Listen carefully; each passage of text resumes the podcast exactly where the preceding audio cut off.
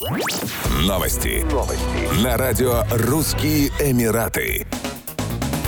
Эксцентричная и харизматичная российская звезда Лолита Милявская, известная под своим сценическим псевдонимом Лолита, выступит на открытии фестиваля «Парус-2022», который пройдет в отеле «Бурдж Аль Араб» 1 ноября. Как всегда, эффектная, эпатажная и харизматичная, но в то же время загадочная, романтичная и нежная исполнительница обещает невероятные по искренности шоу в Дубае. В программе элитного гала-вечера «Аперитив», ужин от обладателя двух звезд Мишлен итальянского шеф-повара Андрея Мильяччо, а также розыгрыш ценных подарков.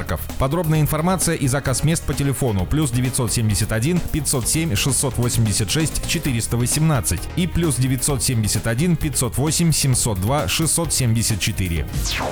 Дубайская полиция пополнила свой парк суперкаров первым электромобилем, произведенным компанией One Road. Внедорожник разгоняется с 0 до 100 км в час за 5 секунд и имеет запас хода в 440 км. При этом электромобиль полностью заряжается за 6-8 часов. Сегодня в автопарке дубайской полиции более 30 суперкаров, включая Ferrari, Aston Martin, Bugatti, Porsche и Bentley. Роскошные патрульные автомобили дубайской полиции можно встретить рядом с крупнейшим в мире торгово-развлекательным комплексом Дубай Молл на главных улицах Эмирата. Также они сопровождают торжественные и спортивные события, например, яхт-шоу, Дубайский марафон или велотур ОАЭ. Автомобили помогают повышать доверие жителей Эмирата и туристов к местной полиции и являются одной из популярных достопримечательностей. Мы хотим показать туристам и местным жителям, насколько дружелюбно настроена дубайская полиция, отметили в правоохранительном ведомстве.